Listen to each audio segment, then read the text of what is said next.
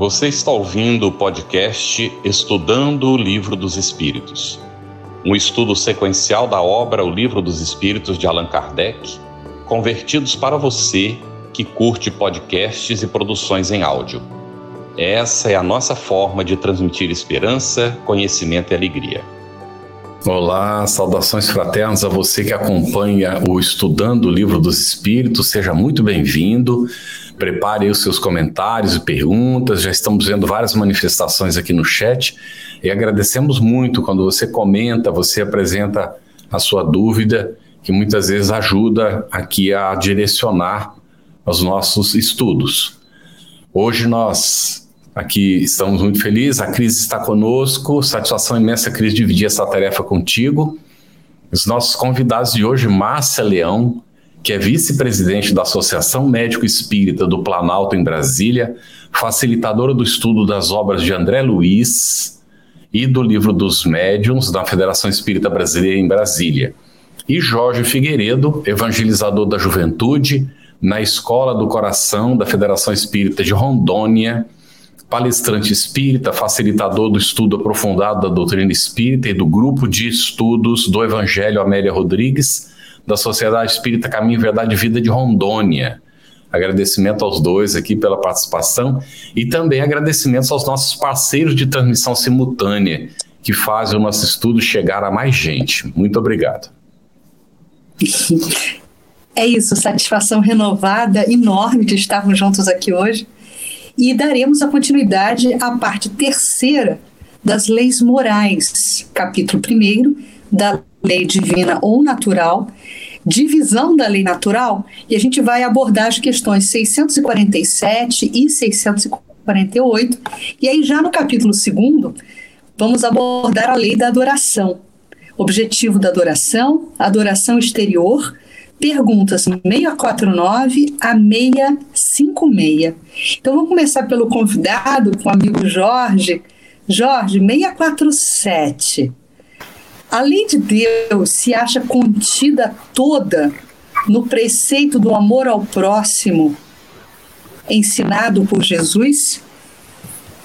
Bom, primeiro boa noite, Carlos, Cris, Márcia, a todos aqueles que estão nos ouvindo agora e os que vão nos ouvir ao longo do tempo aí no YouTube, né?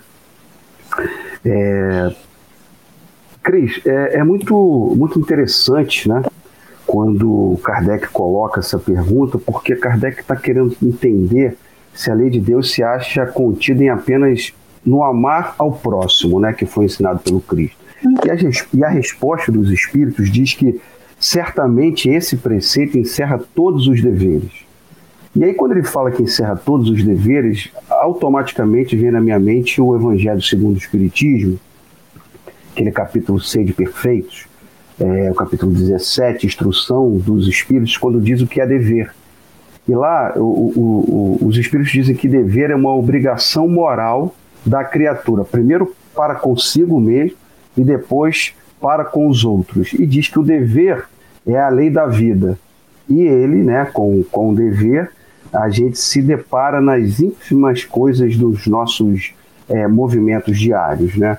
Então, é interessante que essa lei do amor, então, ela sendo um dever, ela, ela traz para a gente uma obrigação e uma raiz de uma lei é, divina na qual o homem está submetido a seguir as suas, a, as suas indicações, né? E é, lá no Evangelho segundo o Espiritismo diz que é muito difícil ainda o dever, seguir o dever. Por quê? Porque é, os interesses humanos que permeiam a sociedade levam o homem exatamente para um movimento contrário desse cumprimento do dever. E se leva nesse cumprimento do dever, leva também o homem para longe da lei do amor, que é um dever a ser cumprido também. Então a sociedade, com seus valores que vai impondo ao homem, vai fazendo com que o homem muitas vezes se ligue a outras coisas e esqueça a lei que é amar ao próximo que precisa. Porque o amor, a gente precisa entender, ele, ela tem várias formas de expressões. Né? Ela pode ser caridade, ela pode ser o perdão, ela pode ser a benevolência, a fraternidade. Mas o interessante é que todas elas são, na realidade, virtudes é, que são colocadas para que o homem possa se aproximar de Deus e do outro. Porque nessa lei do amor, a ideia é que o homem se aproxime do outro, mas também se aproxime do seu dever que emana de Deus.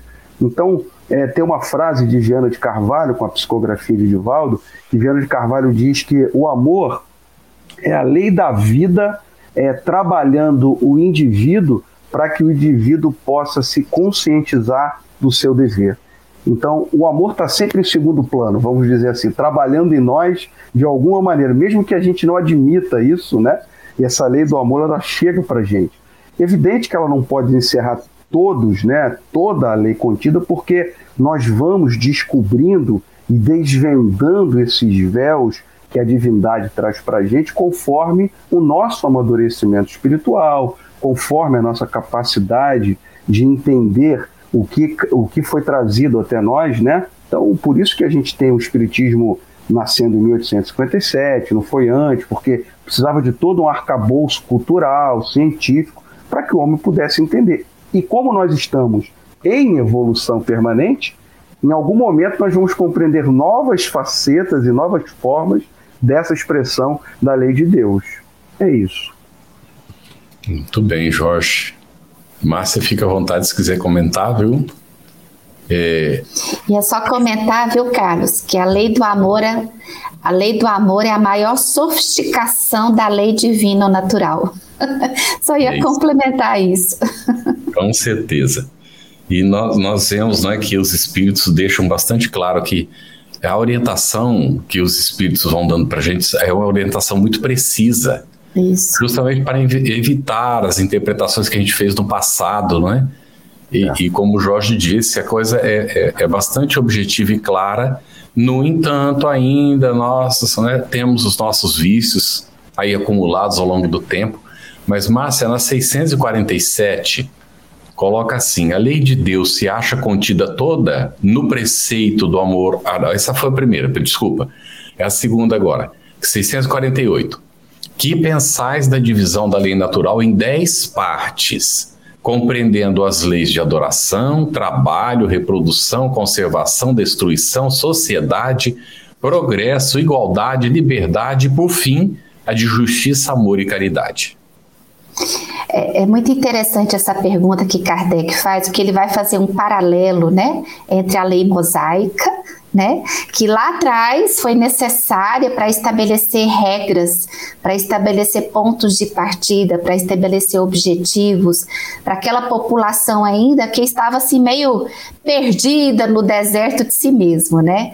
Então isso faz com que realmente essa divisão das leis naturais nos remeta à, à lei mosaica, né? Como ele diz aqui, e abrange todas as circunstâncias da vida. Então, como lei natural, a gente vai ver que essa unicidade, né, onde ele centra tudo dentro do perfil do imutável, faz parte do desenvolvimento do, do princípio inteligente encarnado, ou seja, vai fazer parte desse espírito na sua, na, desde quando criado adquirindo posteriormente a consciência de si e, consequentemente, evoluindo.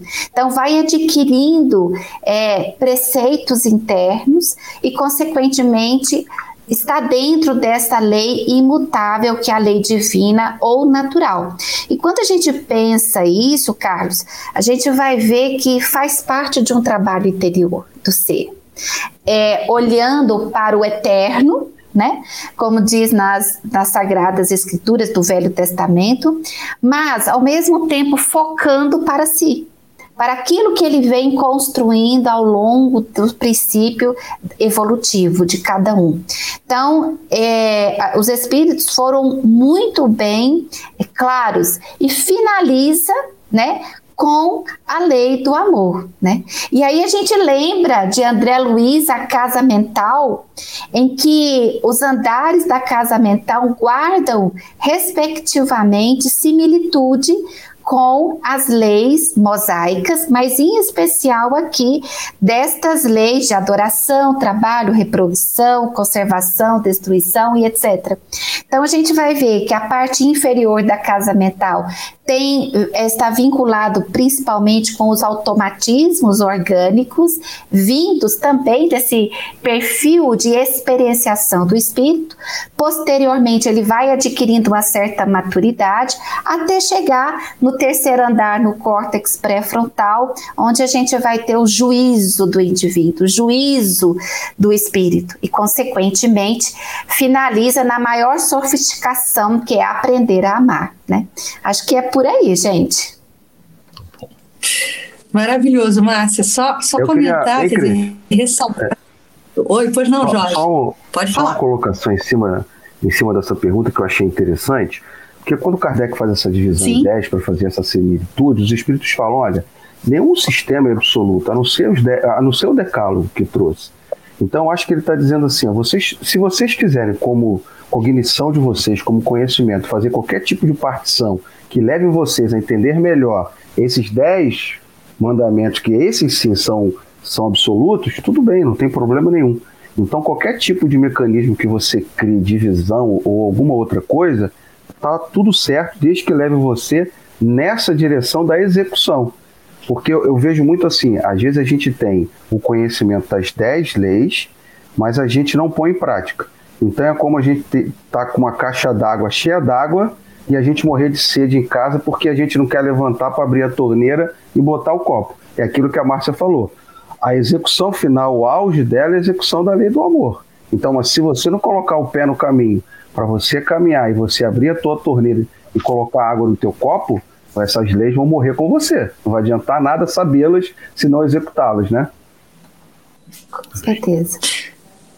É, perfeito, Jorge. E é interessante quando a Márcia nos traz essa analogia da casa mental, né, do córtex cerebral, porque é, Kardec, Kardec é tão pedagogo que ele não é por coincidência essa similitude, quer dizer, ele elenca palavras-chave fortes para nos conduzir em um aprendizado mais palatável. Né? Então ele vai elencando não só ao longo do livro dos Espíritos, ele, ele coloca luz sobre essas palavras, como a gente vai ver também a mesma coisa no Evangelho segundo o Espiritismo. Enfim, ele está sempre é, nomeando determinadas palavras-chave que nos que nos significam sustentáculos da ideia da doutrina em si, né? Então é muito interessante, muito bacana, né? Posso Agora, só complementar Jorge, uma coisinha, Cris?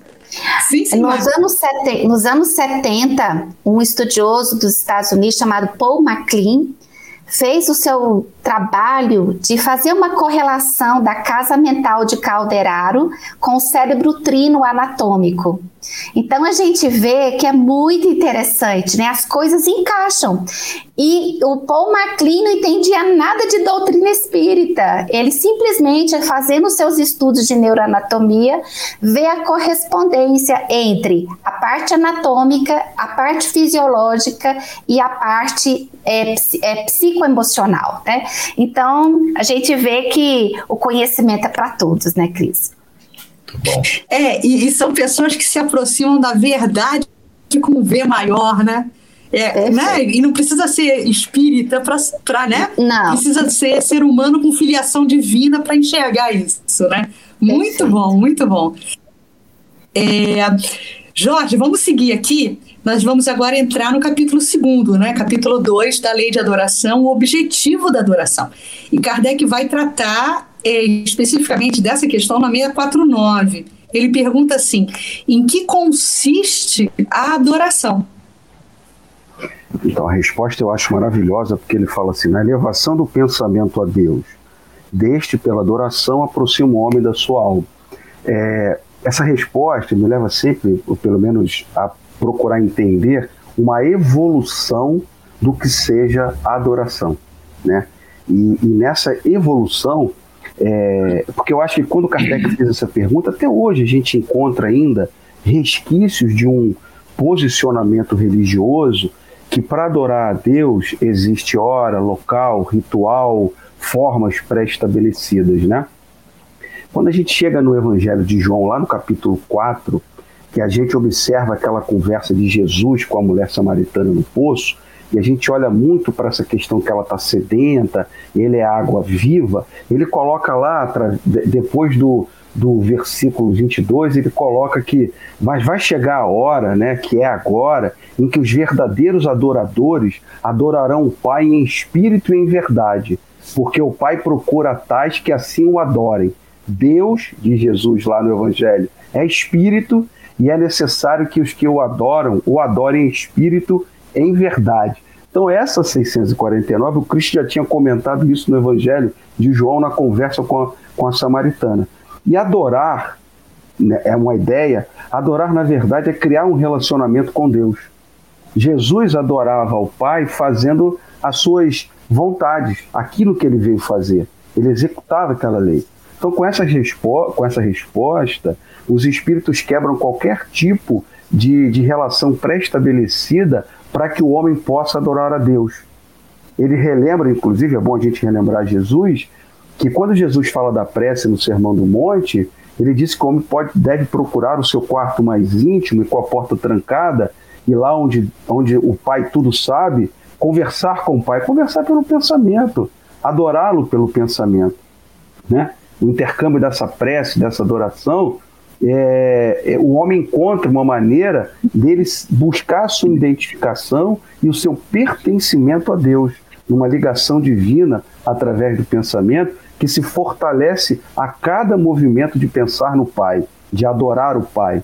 Então, o que os espíritos estão querendo dizer é que essa manifestação de adoração, ela vai ser eficiente tanto verbalmente como no silêncio das suas vibrações do seu pensamento. É necessário que você apenas se conecte realmente na sua intenção com o Pai, como Jesus passou, né, através da sua, dos seus exemplos, orando e servindo. Então a gente tem que pensar para também servir ao Pai. É isso. Muito bom. Márcia, tem uma pergunta aqui do Adenilson Mariano, ainda sobre a questão do amor da justiça. Ele vai perguntar assim: é, ele é Adenilson Mariano dos Santos de Votuporanga, São Paulo. Primeiro veio o amor ou a justiça? Bom, se o amor é a sofisticação de tudo, então, muito provavelmente, na sequência que Kardec dá aqui, na, pela lei mosaica, a justiça ela vem caminhando a partir dos princípios de igualdade, liberdade, é, de princípios de igualdade, de liberdade e de progresso. Então, a gente vai caminhando nessa concisão de conhecimentos e, consequentemente, isso vai finalizar no amor. Então, primeiro vem a justiça e o amor arremata tudo. Muito bem, Cris. Nós temos aqui uma manifestação do, do Frank Merval, antes de fazer a pergunta outra para Márcia, ele diz assim: tenho um dom desde criança de ver espírito, mas uhum. sempre tive medo. Agora estou iniciando, estudando o livro dos espíritos e tudo está mudando. Graças a Deus. Nada como esclarecimento, não é? Para a gente conhecer e perder o medo, perder essa que não tem, não tem necessidade de temer, não é? A gente precisa conhecer para saber como lidar com a situação. E Márcia, na 650, Kardec vai perguntar: origina-se de um sentimento inato à adoração ou é fruto de ensino? Porque tem então, gente vamos... que, que a gente aprende isso, né, com os nossos pais ou na sociedade, né? Isso aí é muito interessante, viu, Carlos? É igual o princípio da família. Quem educa é pai e mãe. Quem ensina, instrui a escola. Né? Então, não tem como a gente pensar diferente, né? Como os espíritos respondem. Sentimento inato como da divindade. A consciência de sua fraqueza leva o homem a se curvar diante daquele que o pode proteger. Então, a gente vai vendo que, se somos espíritos criados por Deus. Estamos conectados dire diretamente com Ele, porque somos filhos dele. Aí a gente volta com o princípio familiar. É inato. Você já tem essa fagulha, essa centelha divina que vibra em ressonância com o Pai. Né? Se eu vibro em ressonância com aquele que me criou, eu não aprendo, eu já nasço com a certeza Só que muitas vezes essa certeza ela não é consciente. Por isso o trabalho das várias experiências encarnatórias, para a gente podendo assentar no eixo aquilo que a gente desvia. Daí a misericórdia divina está sempre nos dando as oportunidades para que a gente possa realmente estar diretamente vinculado com Ele mesmo que inconscientemente, mas pacientemente Deus nos espera. Então, esse processo da adoração, por ser imutável, por ser divino e por ser natural, ele é inato. A gente pode refinar esse entendimento à medida que a experiência e o processo consciencial vai chegando mas ele é intrínseco. Não tem como a gente não perceber, né, Carlos? Bem. Perfeito, Márcia. E a gente pode também acrisolar nessa responsabilidade dos pais, né? A recomendação, inclusive, né, da área da família, da área da infância e juventude, é que os pais assumam essa responsabilidade de sensibilizar os filhos para a frequência da evangelização. Porque muitos Perfeito. podem dizer, ah, não, quando ele for adulto ele decide. Mas antes disso, lá na curva, os vícios podem chegar antes. Então vamos, né, vamos preparar os nossos filhos na, na senda do bem, né, com as boas informações. Mas seguindo aqui, Jorge, é, terá havido povos destituídos de todo o sentimento de adoração ao longo da história aí da humanidade? Eu estou aqui com a tradução do Guilhom, ele diz assim: não, que nunca houve povos de ateus, todos compreendem que acima de tudo há um ente supremo. É, eu acho que a gente tem que partir de que todos nós fomos criados iguais, né? Lá da 115, simples, ignorante, então a gente parte do mesmo ponto. E também que a lei de Deus está em nossas consciências, lá da 621. Então, se a gente juntar tudo isso, a gente vai ver e vai, e vai entender que a adoração é um meio do homem manter uma relação natural com Deus, que é o Criador.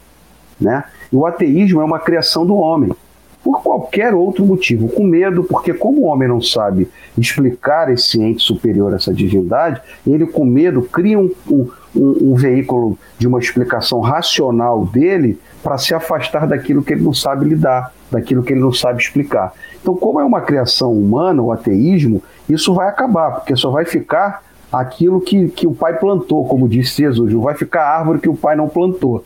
Então a gente tem que ter uma ideia de que aqueles que convivem com a gente de alguma maneira, em algum ambiente, e têm essa, essa ideia de ateísmo, a gente pode conversar, deve conversar, mas respeitar o posicionamento deles. E porque a gente entende, como a Márcia falou, apurando as nossas sensibilidades de adoração, que a gente vai sofisticando, como os espíritos falaram. Lá atrás a gente adorava a Deus matando animais, homens, fazendo qualquer tipo de sacrifício.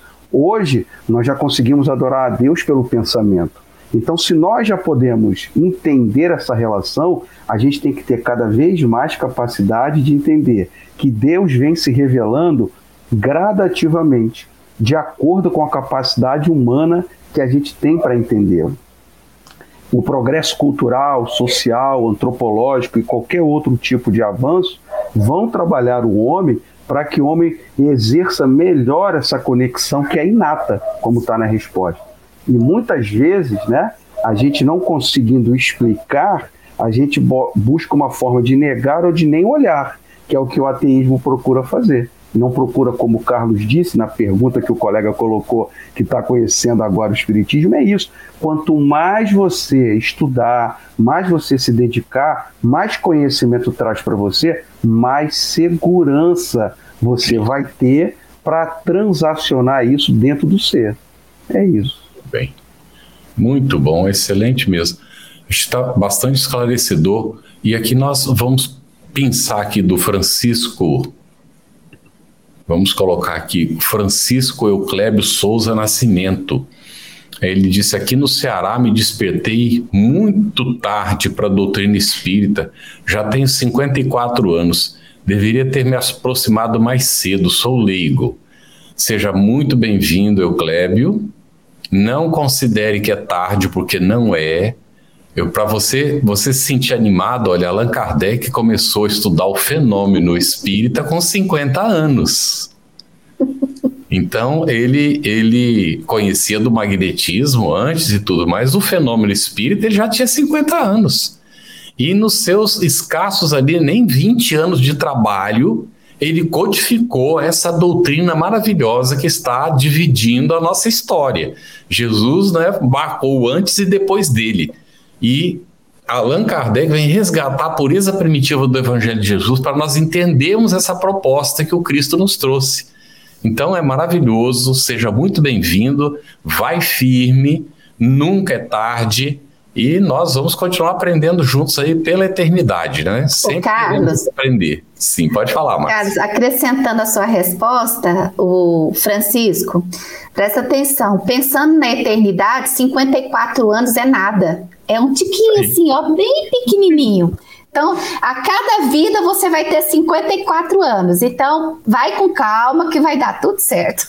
É porque ele acha que chegou agora, né? Mas, é. mas outras encarnações ah, ele já se Quem sabe, né? O que já acumulou antes, né, Jorge?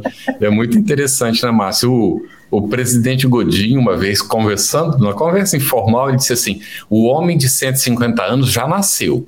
Isso. Então, olha, o, o, na época de Allan Kardec, a média de vida era 50 anos. Hoje é 80, 81 já. Então, não é a, a, média, quer dizer que tem gente que vive, não é? Bastante mais que isso. Então a gente não sabe quanto tempo a gente vai estar encarnado ainda, não é? E sempre é tempo da gente avançar, crescer, se desenvolver, não é? Márcia, nós vamos colocar 652 então. É, é, a, é a última desse tópico aqui, que a Cris abriu, não é? Que é o objetivo da adoração. É, ele, a Kardec pergunta poder-se-á considerar a lei natural como fonte originária da adoração? É, eu também estou com a, com a edição do Guilhom, né? Então ele vai responder o seguinte: ela está na lei natural, visto que é o resultado de um sentimento inato do homem. Por isso ela se encontra em todos os povos, ainda que sob formas diferentes. E aí a gente vê que essa 652 casa direitinho com a 650, né? Porque na realidade, quando a gente vê, é, desde quando a gente tem notícias é, do planeta Terra, onde nós vivemos aqui, essas adorações, como o Jorge falou, perpassou vários perfis, né? Mesmo na época de Paulo, quando a gente lembra do livro Paulo e Estevão, né? Depois que ele recebeu aquela orientação para formar as, igre as eclesias, as igrejas ali no Oriente, a gente vê que ele passou por vários cultos de adoração. Mas quando nós estamos falando no objetivo, é uma lei natural, sim.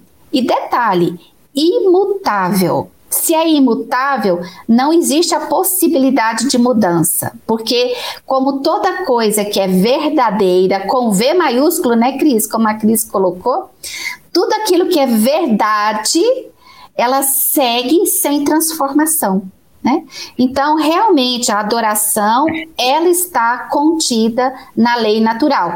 Não a adoração conforme nós entendemos, de uma maneira menor, ou seja, essas adorações que, sem a compreensão, a gente delimita coisas a objetos.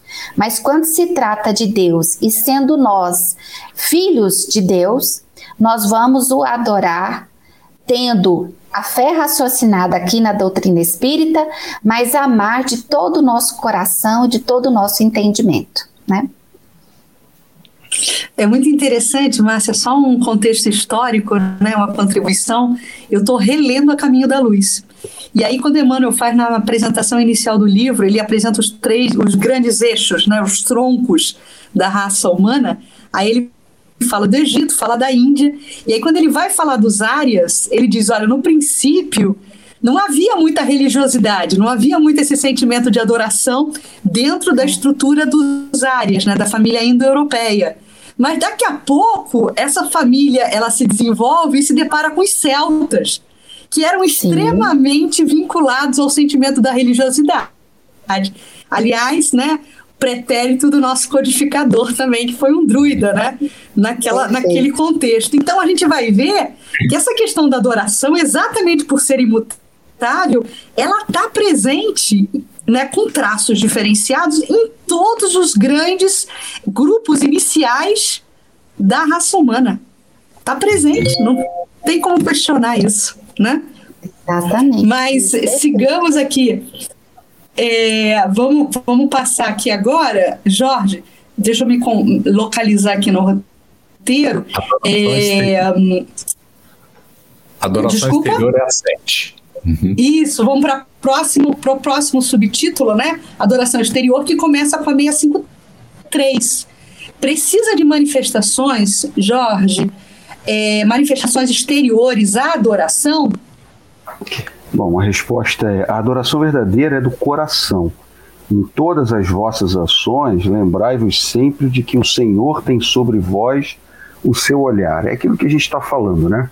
Se nós já temos condições de adorar a Deus pelo coração, ou seja, intimamente, a gente precisa entender que essa ligação ela está sendo refinada a todo instante.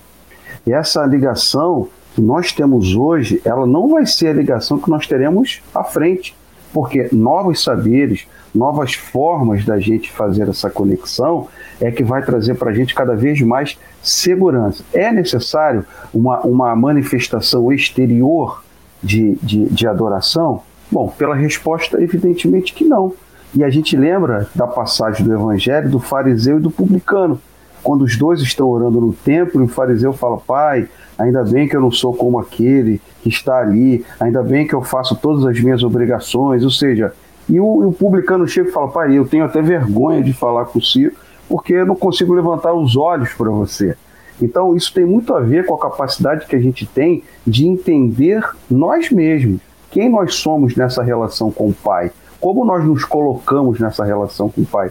Porque às vezes uma adoração exterior, uma coisa muito com a parafernália muito grande, com rituais, com tudo, ela é completamente vazia de sentimentos. E é por isso que ele fala, é decoração, como órgão central, aglutinador de sentimentos humanos, como forma de lembrar ao homem dessa necessidade. Então, adorar de coração é, é, deve se, se estender aos nossos atos, às nossas palavras, aos nossos sentimentos, porque senão a nossa adoração também não vai passar de um ato sem sentido. A nossa capacidade de sentir Deus, é, ela deve ser estendida àqueles que convivem conosco em todos os locais que nós frequentamos. Porque de nada adianta adorar a Deus publicamente e tratar o outro como se o outro não existisse.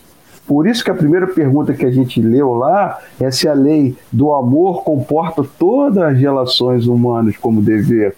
Porque não é só adorar, é conviver na lei do amor, como a Márcia falou. É o, é o auge da execução dessa adoração. É isso.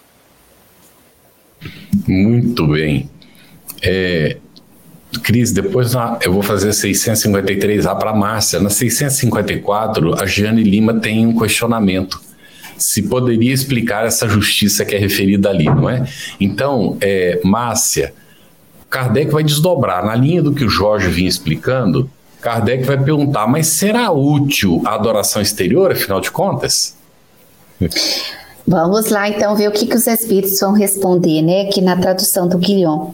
Sim, ela é útil, né? Senão é uma vã simulação. Ela é sempre útil para dar um bom exemplo, mas aqueles que a fazem apenas por afetação e amor próprio e nos quais a conduta desmente a sua piedade aparente, dão exemplo antes mal do que bom e fazem mais mal do que pensam. Então, toda vez que a gente pensa, né, a gente lembra do óbolo da viúva. Foi lá que ele, os fariseus depositaram vasos de moedas, né, sacos de moedas. E Jesus observando junto com os discípulos. Chega a viúva, que dá dela a única coisa que ela tem. Porque o outro, ele tirou o supérfluo e ela tirou o que ela realmente tinha. Então, a adoração exterior acaba que ela não tem um sentido próprio, mas ela foi necessária para que você resgatasse né, aquele sentido verdadeiro, para até para poder fazer uma dicotomia entre um e outro.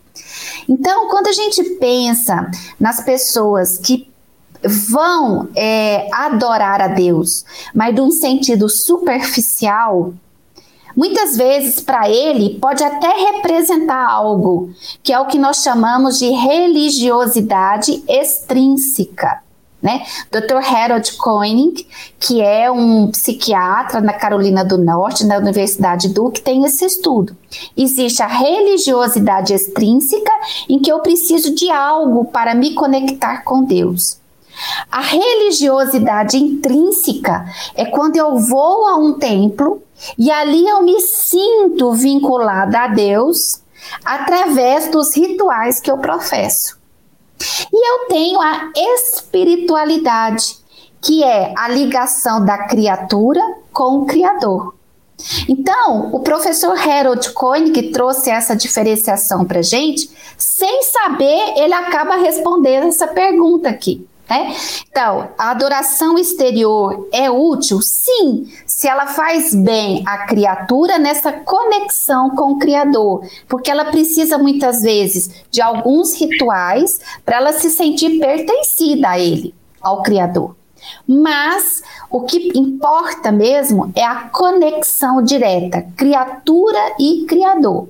A doutrina espírita faz esse vínculo porque através do, do raciocínio da fé, nós conseguimos melhorar gradativamente a nossa espiritualidade. Mas, se a criatura não consegue ainda estar nesse perfil e ela precisa de se sentir pertencida a Deus, faz bem sim essa adoração exterior, mas ela é não é a única. Ela é um passo a passo para chegar na espiritualidade ou na religiosidade intrínseca, Carlos. Muito interessante. Eu queria só, só rapidamente, Cris, comentar é, isso que a Márcia está colocando, que nós é, temos a essência né, da lei divina e tudo, a busca do entendimento pela religião. Para a, representar, nós fomos criando os rituais para representar nossa ligação com Deus. A gente criou lá os rituais.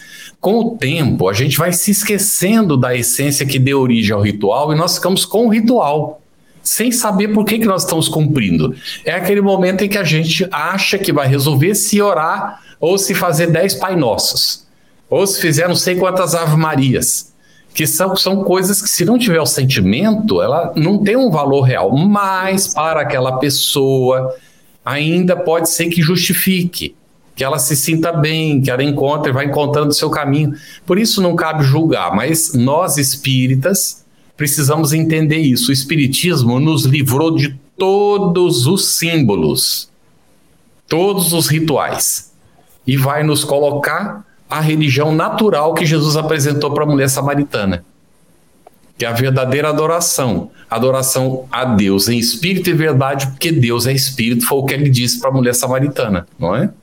Exato. Perfeito, Carlos. A Cris, a próxima, 654. Perfeito. Vamos lá. Então vamos para 654. Jorge, eu vou te formular a primeira pergunta e depois a gente vai atender a Jane Lima, tá? É, na 654 pergunta assim Kardec: tem Deus preferência pelos que o adoram desta ou daquela maneira. Então é a questão das formas aí que o Carlos está falando, né? Exato. A resposta talvez seja mais longa aqui desse capítulo, né? E eu vou ler para a gente não perder nada, porque tem uma essência muito interessante.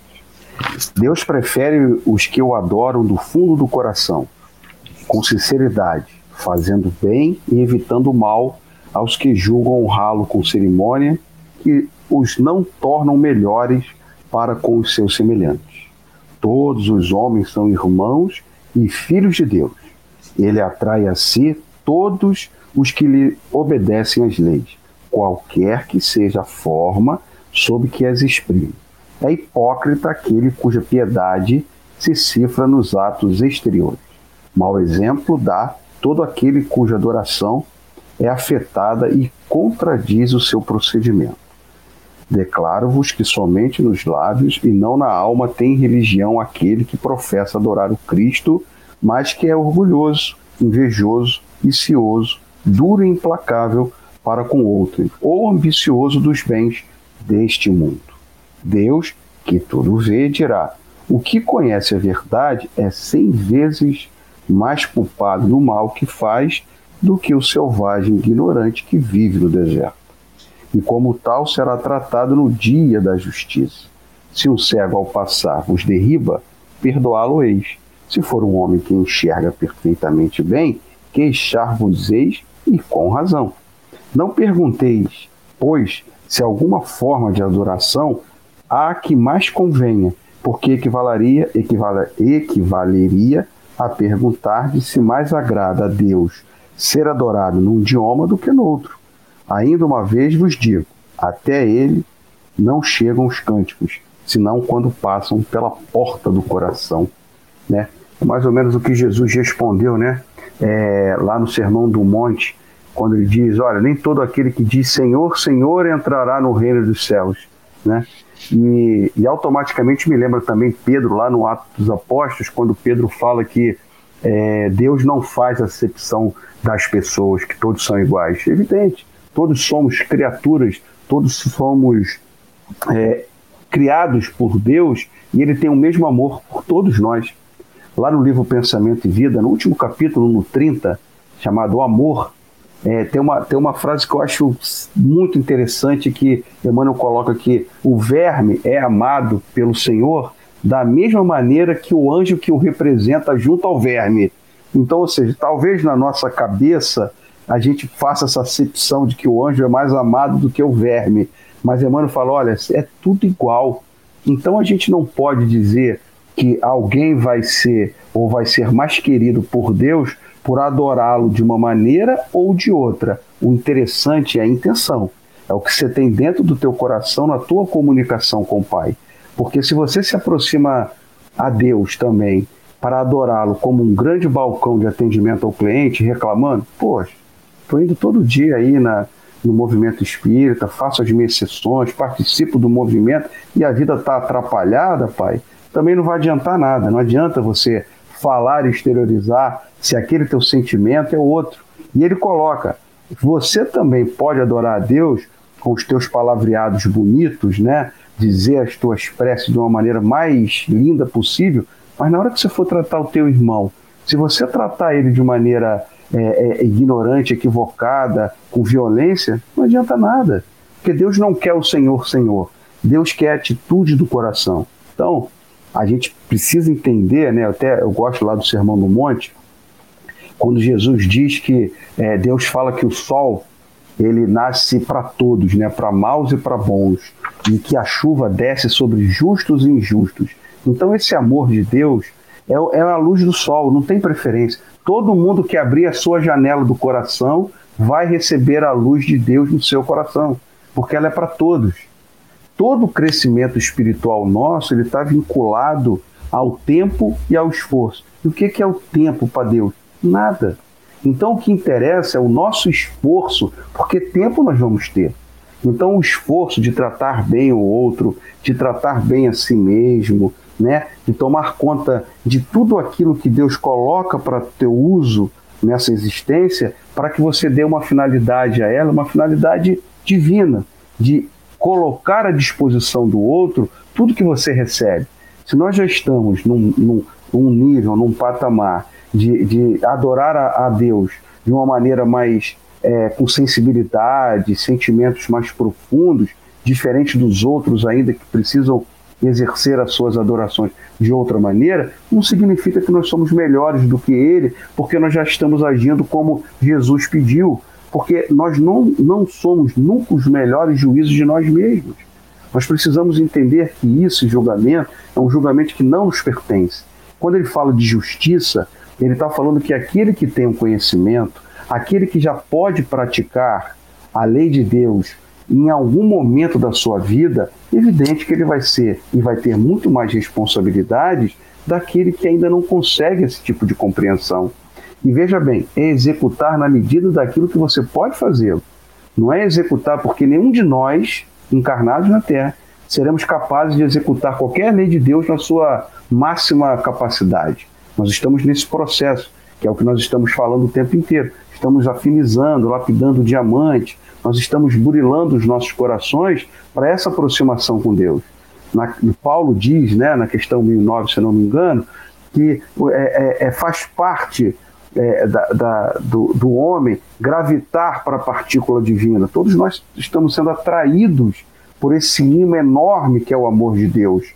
Então ele não faz acepção de pessoas ou da maneira como a gente vai adorá-lo. O que ele quer é que a gente, já sabendo fazer, que a gente consiga executar aquilo. Eu acho que foi no, no, no programa passado que a gente viu que a gente é responsável também pelo, pelo mal que a gente não evita. Se a gente não evitar o mal, não adianta a gente não fazer o mal. É exatamente isso que ele está falando da justiça. Você já podia ter agido diferente.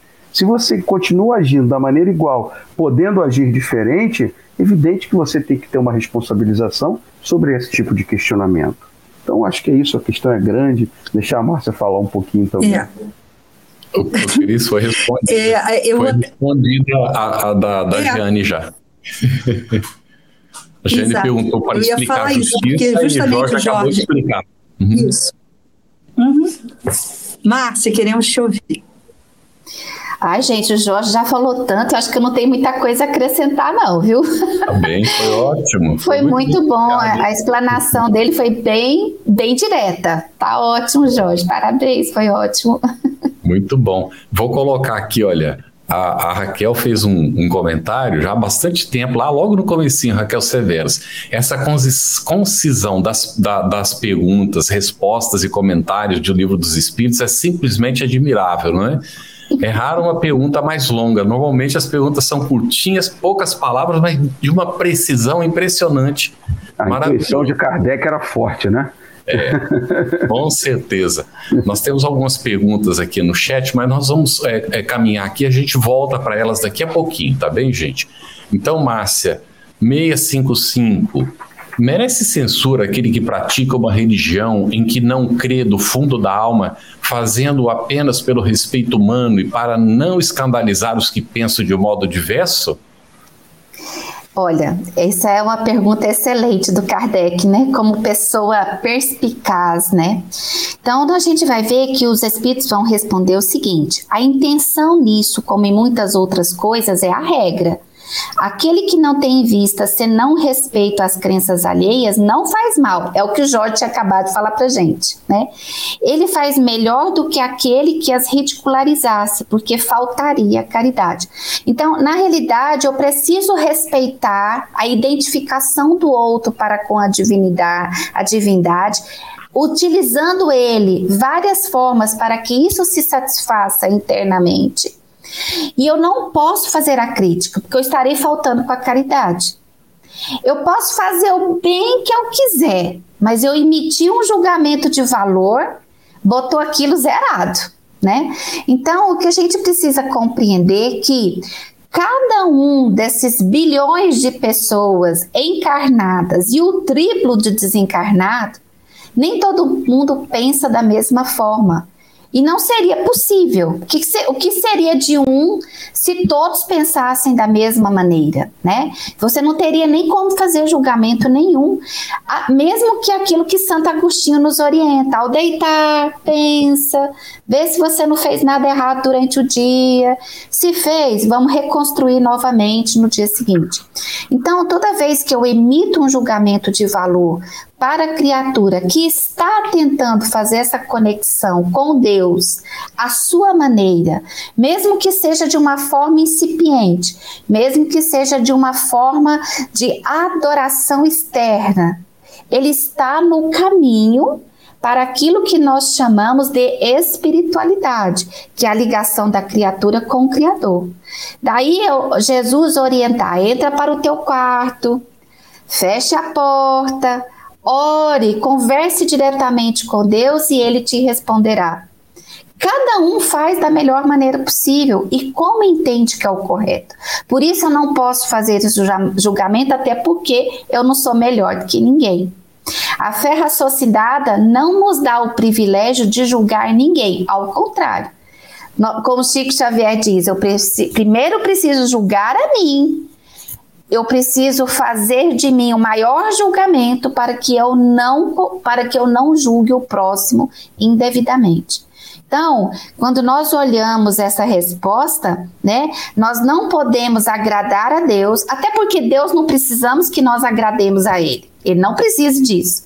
Mas para o entendimento de quem está aqui limitado por essa vestimenta, nós não teremos a satisfação de ter o olhar de, generoso da divindade se nós estamos fazendo errado com o próximo, né? Então, é primeiro nós precisamos julgar a nós mesmos as nossas atitudes e, e, e melhorar estas atitudes para conjuntamente estarmos vinculados com a divindade. É isso. Eu gosto só complementando um pouquinho quando, quando a Márcia falou da censura, né, Márcia? E veio à mente assim aquele, aquela parte do evangelho do apedrejamento da mulher adúltera, né? Que Jesus falou: olha, quem não tem pecado que atire a uhum. primeira pedra. E os primeiros que largaram a pedra e saíram foram os mais velhos. Por que será? Né? Porque no caminho da nossa evolução, quanto mais consciência a gente tem, a gente vai percebendo que a gente não tem que fazer julgamento de ninguém. Não pertence a nós julgar essa questão sobre o outro, né? É aquilo que você trouxe aí de, de respeitar a maneira como o outro está adorando, porque ele está num caminho de espiritualização. Que nós já passamos, talvez, em outra encarnação, ou nessa mesma, e a gente hoje, por estar em um outro momento, se esquece de olhar para trás, o que é um equívoco, né? A gente precisa perceber a maneira como a gente está nessa convivência atual com a relação com o pai. Perfeito. Bom. Muito bom, Jorge. Vamos partir para a última pergunta aqui e depois a gente se debruça sobre as interações do chat. 656. A adoração individual será preferível à adoração em comum? Fechado o microfone, Jorge. Liga o seu áudio, Jorge. Liga o Aqui, áudio. Isso. É, é, uhum. A resposta é: reunidos pela comunhão dos pensamentos e dos sentimentos, mais força têm os homens para atrair a si os bons espíritos. O mesmo se dá quando se reúnem para adorar a Deus. Não creais, todavia, que menos valiosa seja a adoração particular, pois que cada um pode adorar a Deus pensando nele. Me desculpem se eu estou falando muito do Evangelho, mas quando eu vi essa, quando a gente lê e estuda isso, a gente lembra automaticamente lá de Mateus 18, 20, quando, quando Jesus fala, é, porque quando estiverem dois ou três reunidos em meu nome, aí eu estarei no meio deles. Só que é preciso que a gente lembre que não basta fazer um aglomerado de pessoas, dizer que a gente tem a intenção de fazer uma prece comunitária, uma prece em conjunto, para que ela, ela realmente exista essa força, essa potência. Porque a força do grupo, da oração do grupo, está na individualidade que cada um vai ter de se manter conectado ao Pai naquele movimento. E o fato de ser coletivo e que todos estejam juntos não tira a força também, a potência de uma prece, de um pensamento, de uma adoração individualizada. Porque senão a gente pode pensar assim, bom, se eu me reunir com o Carlos, com a Cris e com a Márcia todo dia e todos nós conseguimos manter o nosso pensamento em Deus, eu só vou fazer minha oração com eles. Eu não faço mais isolado. Não, porque para a gente chegar no exercício comunitário dessa adoração, desse pensamento em conjunto, os nossos sentimentos precisam ser trabalhados na individualidade do quarto íntimo que Jesus pede. É a gente trancar o nosso quarto íntimo e exercitarmos a nossa comunicação de coração e pelo pensamento a Deus. A gente precisa trazer isso como vivência, porque senão a gente vai equivocadamente pensar que basta estar reunido para que essa força seja real e esquecer que isso nada tem de valor se não tiver, como dizem, pensamentos e sentimentos em comunhão. Pensamento e sentimento. Então, você, você tem que estar bem atento com relação a isso, porque são os dois elementos que podem estar desconectados e você estando presente no grupo. E exercitar a adoração individualizada é o melhor caminho para a gente afinizar esse, essa prece em conjunto, né? É isso. Muito bom, Jorge. É, nós temos seis perguntas dos nossos internautas. Se a gente começa agora a apresentar, tem alguma pergunta que não está relacionada diretamente, que a gente deixa para o final, não é? Se der tempo, a gente coloca. Então, a Olga Batista de Souza, ela vai colocar essa seguinte pergunta aqui para Márcia: alguém faz uma penitência, por exemplo, subir uma escadaria de joelhos por um êxito alcançado e o faz com profundo sentimento de gratidão a Deus. Pode se considerar um ato de adoração a Deus? Claro. Ela juntou o esforço físico com aquilo que ela acredita que faz a ligação dela com a divindade e abraça isso tudo com um sentimento de gratidão pela dádiva recebida. Não existe exemplo tão bom quanto esse, viu, Carlos, da Olga, porque na realidade uhum. a gente junta o querer da criatura com a possibilidade de abraçar o Criador, com um sentimento de gratidão por uma graça alcançada. Né? Então, é, isso é um ato de adoração dos mais louváveis para o entendimento desta pessoa neste sentido daquilo que ela acha que é professar a sua fé. Né? Aí, aí nós não podemos emitir nenhum julgamento de valor, por quê? Porque ela está sim na ligação da criatura com o Criador, que é o que nós chamamos aí de religiosidade extrínseca né? Então, é utilizar-se de é, situações, daquilo que ela acredita, para ampliar o seu sentimento de gratidão. Então, é, isso é sim um ato de adoração a Deus. Muito bem. Não significa que uma outra pessoa faça de uma outra maneira, Sim. não sobre joelhos escadas, mas também tem a sintonia de gratidão com o pai, não é? Que também Sim. tem o seu valor naquela situação para aquela pessoa. Então, Perfeito. ótimo, realmente eu gostei muito da pergunta, não é? Que ajuda a gente a entender mais e a respeitar as crenças Sim, alheias. Com é? certeza, é? com certeza. Cris? Vamos para a próxima, deixa eu buscar aqui no. no coloca para mim na tela, Carlos, que ah, aí sim. facilita para o meu desenrolar. Ah, esse aqui não tem relação com o assunto. Vamos colocar o outro. A outra aqui embaixo. É, tá é, essa aqui também. Vamos botar essa do José, tá, da Maria José, que está pedindo para Márcia comentar, mas. É, vamos ver. Só um segundinho, gente. Muitos rezam para. Tará, Vamos passar isso aqui para ser comentado, né? Pelo, pelo. Veja aí, Cris. Pelo Jorge. Pelo Jorge. Então, muitos rezam um Pai. Pelo Jorge. Isso, muitos rezam um Pai Nosso vazio e que simplesmente repetem as palavras mais vale um simples obrigado do fundo do coração, uma ajuda ao próximo. É, é a, a opinião da Carolina, né, Jorge? Você pode comentar? Ô, Carolina, boa noite. Carolina, é isso que a gente está falando aqui o tempo inteiro, né? A gente está comentando exatamente isso. O repetir de palavras, de atos, ou de qualquer outro tipo de, de, de exteriorização de uma adoração, que ela não tem uma ligação de sentimentos de coração de uma intenção real de se aproximar do Pai, porque é isso que tem que ficar claro. Adorar é criar uma relação com Deus. E essa relação com Deus pode ser feita como a, como a última pergunta, se ela achar que isso está aproximando ela, sinceramente, praticando esse ato é, de penitência na religião, está ótimo. Não basta simplesmente falar, como eu disse, Senhor, Senhor, e achar que isso, né? O Evangelho está cheio, povoado de exemplos que Jesus combateu diretamente daqueles que adoravam ele exteriormente, faziam e cumpriam todas as determinações das leis mosaicas, mas no fundo eram vazios. Jesus os chamou, inclusive, de sepulcros caiados, porque eles tinham uma aparência, mas por dentro eles não tinham essa conexão. Então, repetir palavras, repetir algumas coisas sem essa intenção, realmente não tem valor algum.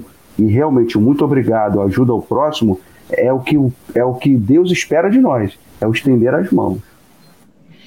Muito bem. Márcia, tem duas aqui que estão relacionadas com, com, contigo. A pessoa coloca assim: o Alexandre Rocha.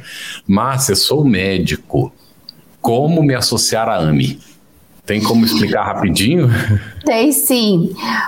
Faz o seguinte, Alexandre: entra no nosso Instagram da AMI Planalto que a gente conhece, conversa com você diretamente, vai depender de qual estado você se encontra, e aí a gente pode direcionar para a AME mais próxima. Pode ficar tranquilo. Entre em contato comigo diretamente no Instagram AME Planalto. Ótimo.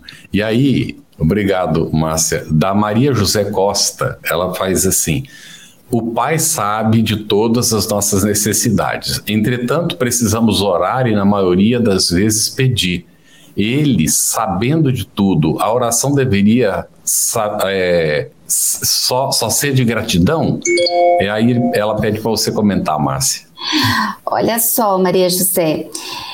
O Pai nos conhece pelo nome, sabe de todas as nossas encarnações, sabe das nossas dificuldades, mas ele sabe principalmente das nossas potencialidades futuras. Né? Então, na realidade, o que, que acontece? Essa questão da oração, mesmo que seja para agradecer, isso beneficia a nós, porque isso nos completa, isso nos deixa com sensação de plenitude. Isso nos traz uma, um encorajamento para dias melhores no futuro ou para o momento presente. Então, quando a gente ora, como o Jorge colocou, nós estamos em sintonia pensamento a pensamento. E o nosso pensamento, como Emmanuel coloca lá em Pensamento e Vida, capítulo 2, da vontade, a gente precisa ter a vontade de estar em conexão com Deus e, mais ainda, persistir nesta vontade. E como é pensamento a pensamento, é força eletromagnética, como o próprio Emmanuel coloca lá no Pensamento e Vida, é uma potência energética entre a criatura e o Criador. Então, a gente deve agradecer, mas no momento que nós estamos como espíritos imperfeitos ainda e muito deficitários no perfil moral, nós precisamos ainda dessa conexão em pedir para depois louvar. E a gente muito menos a gente agradece, né? Então ainda está nesse aprendizado. Então, quando nós estamos nessa vinculação com o Pai, nós nos enchemos daquilo que vem de volta. Nós pedimos, mas sentimos aquela sensação de pertencimento de completude. E isso faz bem para o espírito imperfeito. À medida que a gente vai caminhando na progressão dos mundos e na progressão do perfil espiritual, isso vai deixando isso vai sendo menos focado, mas vai tendo uma, um caráter mais amplificado, de modo que lá no futuro nós estaremos com o Pai sendo um, como Jesus falou, né? Eu sou com o Pai, o Pai está em mim, eu estou no Pai. Mas isso é à medida que a gente vai caminhando nessa aquisição dos valores morais, viu? Muito bom. Ô, Cris, tem uma aqui para fazer para o Alexandre, então. Isso, é da Larissa, né? O, a Larissa pergunta assim: os rituais não podem ajudar o homem a se desprender do corpo físico e se aproximar com mais facilidade de Deus? Jorge. Jorge. Larissa, é, isso vai depender muito da, da tua crença, da crença de cada um. Tem pessoas, e depende de várias religiões, porque a religião é humana, a religiosidade é divina. A forma da gente expressar essa religiosidade, que é através das diversas religiões, é que cada uma vai, vai ter caminhos para que a gente possa é, buscar essa aproximação, essa forma da gente é, é, se estender na direção de Deus vai ter e tem religiões que acreditam que esse movimento ritualístico os aproxima de Deus, eles acreditam, professam e chegam exatamente naquilo que eles querem com esses objetivos. Para outros que têm outros tipos de crença, buscam outros caminhos de se aproximar e expandir, como a Márcia falou, expandir a nossa capacidade de aproximação de Deus. Quando a gente faz uma prece só, só assim, a gente está exercitando. A gente não está falando para Deus o que a gente precisa. A gente está exercitando a nossa capacidade de nos comunicarmos com Deus. E a gente vai se afinizando até chegar a um ponto, como a, a companheira colocou, de estar tá numa prece de agradecimento. Porque vai reconhecer que tudo que está acontecendo tem uma sementinha que foi plantada antes e, pela lei natural, ela precisa florescer. E a gente precisa colher esses frutos, bons ou maus. Então, tem caminhos que cada um vai seguir de acordo com a sua religião. O que cabe a nós, como eu disse, no decorrer, é que a gente precisa respeitar a manifestação de cada religião, de cada indivíduo. Muito bem. É, nós temos duas perguntas que não estão relacionadas com o assunto. Antes de colocar, é, vamos colocar o que a, que a, que a Clélia Borges ah, colocou. A gente não tem condições de citar todos os comentários do chat, viu, gente? A gente vai selecionando alguns aqui. Então, da Clélia Borges. Antes eu era muito supersticiosa. Depois que comecei a me aprofundar é, com o estudo da doutrina espírita, deixei de lado a superstição. E aí ela manifesta gratidão. O Espiritismo nos ajuda muito mesmo a superar isso, não é? Aqui a Jeane Lima fez um comentário também: a doutrina espírita é uma dádiva de Deus para todos nós. Esses estudos são um presente da FEB para a nossa evolução rumo ao mundo de regeneração. E ela agradece a FEB, a gente também agradece muito a FEB e as instituições espíritas que nos acolhem, nos dão oportunidade de aprofundar os conhecimentos, não é? Agora tem essa pergunta aqui do Márcio é, é, seria a vez da Márcia, né? Márcia, ele coloca assim: boa noite, gostaria de saber se a nossa alma realmente é matéria. O Márcio, meu xará. Isso aí dá uma live inteira, né, gente? Com toda certeza. Olha, o que a gente pode dizer, recomendaria você dar uma lida no livro Nosso Lar, que nós vamos ver que alma, como Kardec nos traz no, lá no início do livro dos Espíritos, é o espírito encarnado. Esse espírito encarnado tem, uma, uma, tem várias propriedades e tem uma interface que é o perispírito. Esse perispírito ele está vinculado com uma matéria semimaterial, né?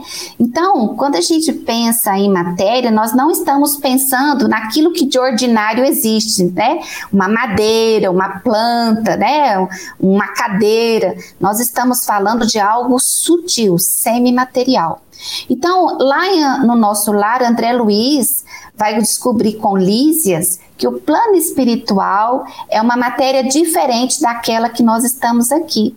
E Emmanuel vai dizer para a gente mecanismos da mediunidade, André Luiz vai dizer para a gente mecanismos da mediunidade, e Emmanuel e o Consolador, que essa matéria ela tem propriedades próprias tabelas, tabela periódica própria, não igual a que nós conhecemos aqui. Então, o nosso espírito, sim, ele tem propriedades inerentes que não igual, que não é a mesma coisa do que nós conhecemos aqui. Recomendo leitura de coleção A Vida no Mundo Espiritual de André Luiz, O Consolador de Emmanuel, para a gente poder, viu, Márcio, esclarecer mais ou menos aqui, mas para você aprofundar nos estudos. Muito bom, excelente, Márcio. Aqui tem uma pergunta, Cris, também que não tem relação direta, tá? É, é do José Barros. E aí, se, se, vocês fiquem à vontade, viu? Qualquer coisa eu faço um comentário aqui que a gente tem alguma experiência na, com relação a isso. Boa noite, amigos. Quais os motivos pelos quais o Espiritismo não teve a devida importância e divulgação na Europa? Alguém quer acrescentar rapidamente por causa do tempo que está terminando? É, eu, eu, queria, eu queria sugerir é, Carlos, eu queria sugerir ao José que lesse O Brasil Coração do Mundo, Pátria do Evangelho, porque Isso. nesse livro vai ser explicado por que, a árvore do Evangelho foi transplantada para o Brasil, né? Por que, que se buscou a América, né? É, na verdade, porque a Europa estava imersa em questões ali bélicas, em questões, em questões é, circundadas, né? periféricas Isso. ao poder, ao exercício do poder, e aí se buscou um novo núcleo para a, o exercício, né? Dessa boa nova Isso. do Cristo. Né? Daí porque a árvore é transplantada da Europa para o Brasil. A Europa não soube agasalhar a mensagem, né? não soube exercitar a mensagem. E mais, é, na... Carlos tem uma experiência também no, com, com isso, né, Carlos? É. A, a, Europa cumpriu seu papel. Naquele momento, se o Espiritismo tivesse surgido no Brasil, não teria tido expressão nenhuma. Paris era a cidade de luz, tudo acontecia na França e se espalhava pelo mundo à época, então tinha que surgir ali, foi tudo programado para isso. Leon Denis, no Gênio Celta e o Espiritismo, ele faz o comentário de que ele visualizava as luzes, luzes do Evangelho se trasladando para a América, né? da Europa para a América. Já na, na premonição de que ia acontecer, e muitos espíritos desencarnaram na França e na Europa e vieram reencarnar no Brasil e Hispanoamérica para dar continuidade à tarefa. Então, os que estão comprometidos continuam ligados não é, ao trabalho e os que é, fazem o desvio ficam responsáveis pelo desvio que terão que corrigir mais tarde, não é? Ah, o Hermínio Tavares faz um comentário, Hermínia Tavares. É, vejo alguns rituais na doutrina espírita, como iniciar e terminar as reuniões com uma prece, uso de água fluidificada em reuniões públicas e o passe. Olha, Hermínia, isso só é ritual se as pessoas fizerem dessa maneira, porque de forma nenhuma isso é ritual. Tá bem? Orar é agradecer a Deus. Agora, quando eu faço maquinalmente, eu estou cumprindo o ritual. Agora, se cada oração nasce do coração, é uma conversa com Deus. Foi explicado isso aqui hoje. Então, não confundamos, Hermínia, não vale a pena confundir, viu? Rituais com, a, com uma prática, não é? Que é aquela orientação segura e que Jesus, inclusive, nos ensinou quando os discípulos pediram a ele: Senhor, ensina-nos a orar. Ele ensinou os discípulos a orar ensinou nos dirigindo diretamente a Deus. Ele não pediu para falar com nenhum intermediário, nem com ele mesmo. Disse: Pai nosso que estais nos céus. Então, a prece não é ritual, de forma nenhuma, em nenhuma circunstância, a não ser que a gente faça disso um ritual. O uso da água fluidificada é também algo opcional, não é obrigatório, não é? E a gente também não faz isso como ritual, a gente utiliza para um equilíbrio energético da nossa organização física e perispiritual. Não é? E o passe também, gente do céu, quando o passe for ritual, então nós estamos fazendo a coisa completamente equivocada. Não é porque é uma transmissão de energia de pessoa a pessoa. Mas agradecemos, Remínia, por você ter colocado, porque nos dá a chance de esclarecer também as outras pessoas que participam, não é, Cris? Você ouviu uma produção da Federação Espírita Brasileira. Para saber mais, siga o arroba FebTV Brasil no YouTube, Instagram e Facebook e o arroba Feb Editora no Instagram. Ative o sininho para receber as notificações e ficar por dentro da nossa programação. Até o próximo estudo.